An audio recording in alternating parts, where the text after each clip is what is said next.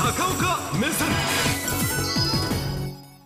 アメリカがイラク、シリアにあるイラン関連施設に攻撃を行いまはい、あのイスラエルとパレスチナの人たちのですね報復の応酬が続いてますけれども、そこに超大国アメリカと、そして、えーまあ、いわゆる武装勢力と言われるのはこの周りいっぱいいるんですけど、その後ろ盾のイランが。あ全面戦争になるんじゃないのとその背景に大統領選絡んでんじゃないのという話が欧米のニュースはもう目白押しで、えそうなったらもう日本も大変なことになるわけですけども今日は日本人がなかなか馴染みづらい言葉がえー、このニュースのキーワードという解説をします。それは報復です。物騒な話なんですがアメリカは今でも日本人はほとんどこの事件を知らない。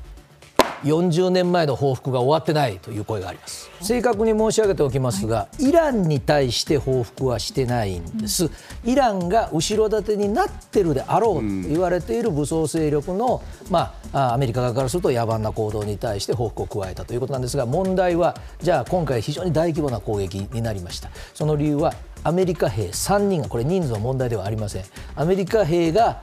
実際に命を落としたということなんですがこれ、えー、日本人がなかなか理解しがたいアメリカの言葉を紐解いていこうと思います。まずアメリカの軍人というのはサービスメンバーズと呼ばれます。アメリカの軍人は軍人という日本語の直訳ではなくてこのサービスは国家に奉仕する人という意味です。従いましてあの嫌な言い方ですが一般の方が殺されるのと訳が違います。アメリカの軍人が亡くなるとこういう迎え方をすることが大統領の義務になります、映像をご覧いただきます。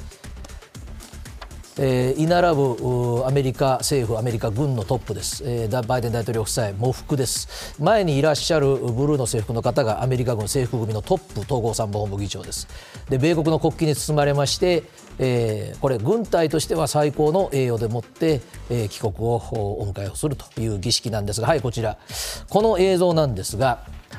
ここにあります。アメリカの東海岸デラウェア。デラウェア州というところはバイデン大統領の選挙区ふるさとでもありますがドーバー空軍基地と言いますがこのドーバーという言葉もアメリカの方にとっては大変特別な意味があります。ドーバー空軍基地というのは事実上ですね世界中で任務についているアメリカ軍の兵隊さんがこれ何軍であろうが空軍であろうが陸軍であろうが関係ありませんが命を国家のために落としたらこの基地に帰ってくると。という意味がありましてこの映像は何よりもアメリカの一般の方にとっては見たくないし心が痛む映像なんです。そしてそこには必ず大統領と制服組のトップがお迎えに行くということがもうこれは大統領の義務になってます。そしてこういうことが起きたときにやっぱり国旗に包むということはこれは米国に対する攻撃なんですね。ですからアメリカ大統領選挙真っ最中です。特に共和党もそうですが保守系の方々は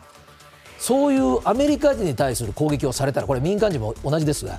報復をするということがもう大統領の義務のようなものだともう公言する方もかなりいます、これは日本の政治ではなかなか考えづらい、えー、言葉なんですけども、米国はそういう考え方を持っているということですね。でしかもアメリカ軍の人たちは相手がイランだと後ろにいるのがというとかなり血圧がカーッと上がります。というのは実は、ね、40年前というのを一番最初にお見せしましたがその40年前に起きたこともですね、え実はあのアメリカ軍としてはまだ仕返しが済んでないということがあるんですね。でこの仕返しが済んでないのがこれなんです。これも日本の方はねもうニュースのバックナンバーを見ても覚えてないと思います、1983年です、40年ほど前ですが、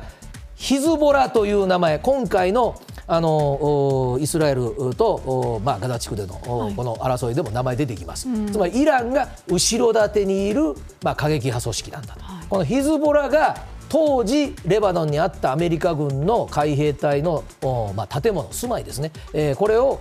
爆破をして、えー、イランは認めてませんが、イランがまあ後ろにいるだろうというふうに言われて、実はこの時には241人のアメリカ軍関係者が亡くなりました。でこれはですねあの第二次世界大戦以降911のテロがあるまで、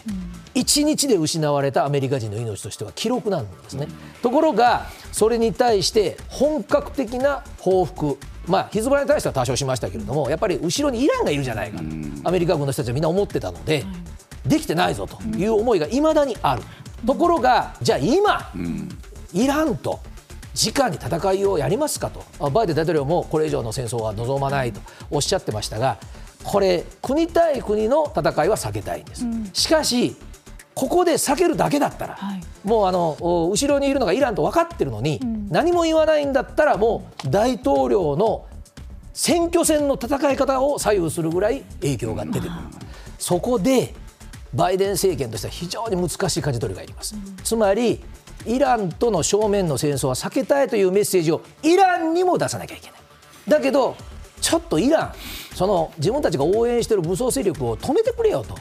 やらないとちょっと次はもっと強気にいくよと。いうことを見せなきゃいけない、そこで公開している情報で微妙にバランスを取ってきました、まずそれはアメリカ今回使った兵器です、B1B です、はい、こちら、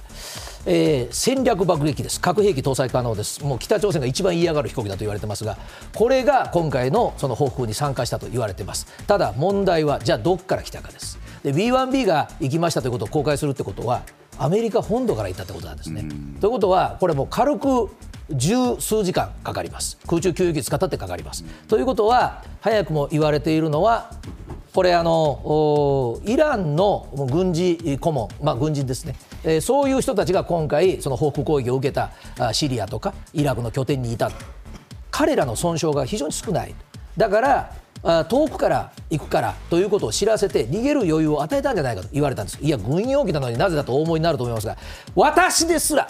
今は飛行機がどこを飛んでるっていう信号を出せばあのインターネットでチェックできます、うん、ずっと出してました、あの作戦なのに。ということは、やはりイラン側に対して時間的な余裕を与えたということがあります。そしてもう一つ、強気なあのいつまでもこっちが甘い顔してると思ったらだめだよということも見せなきゃいけないんですが、その役割をなぜか一緒に作戦をしたイギリスが追いました、はい、イギリスの映像です。えー、これ、イギリスの国防省が公開しております。えー、夜間です、イギリス軍の戦闘機は離陸していきます。これあの夜間ですからどこというふうにイギリスの国防省は説明をわざとしないんです。しないんですが軍事の専門家が見たらこれどこかすぐ分かります。はいここです、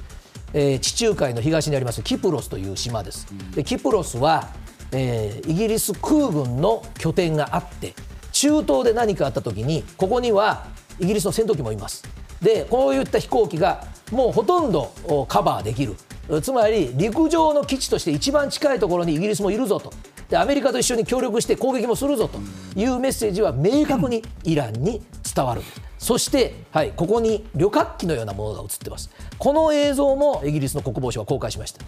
わざわざ何の飛行機かということも書いてあります。えー、ボイジャータンカーと書いてあります、えー、ボイジャーっていうのはこの飛行機の愛称です。タンカーはすなわち空中給油機です、うんでこの距離だとですね別にまあ空中給油しなくたってここがイランですけども行こうと思えば行けるんです、しかしわざわざ空中給油機も一緒に行きましたということはつまりアメリカイギリスのまあ空軍だとかそういった勢力はこの辺りはまあいつだって飛べるし何回でもできるぞというメッセージがこれ明確に空中給油機がいる限りあのミサイル撃ち尽くしたら終わりですけれどもずっといますので、えー、という、まあ、強気のメッセージにもなってるわけです。ただしアメリカ軍がそういった空中給油機の映像は公開してない、だからその役割はどちらかというと、イランもアメリカ人ということになると頭に血が上りますから、イギリスにちょっと役割を担ってもらうというところもね、ちょっと匂うんですよ。もう大変バイデン大統領が気にしているのは、この人がどういうかです。で、この人はですねまだあ共和党の正式な候補にもなってませんけれども、少なくとも共和党の中では大変な勢いを持っている、そうすると、この人はですねやっぱりもう早くも言ってます、まあ、今回、アメリカ兵が亡くなったのはバイデンの弱さと幸福なんだと。でこれまだトランプさん口にしてませんが早くもトランプさんを支持する陣営だとかあるいは共和党の人たちはイラン本体をちょっと攻めた方がいいんじゃないのかという強硬な声が出ておりましてトランプさんがこれ言い出すと面倒です、えー、トランプさんこの言葉よくお使いになりました。かつてはねカウワードっていうのはあの大変下品な言葉なので、えー、お調べになる方はご自分のスマホで後で見てください。もうはっきり言えば弱虫というアメリカで大変下品な言葉ですがこれを投げつけるんですね。でこういうことを言われるとやっぱり大統領としての強さがないじゃないかというふうに言われるわけですよ。そうするとアメリカも望んでない現政権はイランも望んでないのにイラン本土攻撃がこう現実味を帯びてくると日本の我々だってあらまた原油が上がるんですかという話になるわけです。さあアメリカイギリスのメディアはトランプさんがもし2度目の大統領になったらその合言葉は復讐だ報復もあると。こういうお言葉が大好きなんです、トランプさんは。ですから、トランプさんが今回のアメリカの一連の報復攻撃を見て、いや、よくやったというのか、まあ、そうも言われたくないでしょうけど、バイデンさんはね、えー今後、日本も関わってくる、大変微妙な段階に差し掛かっております。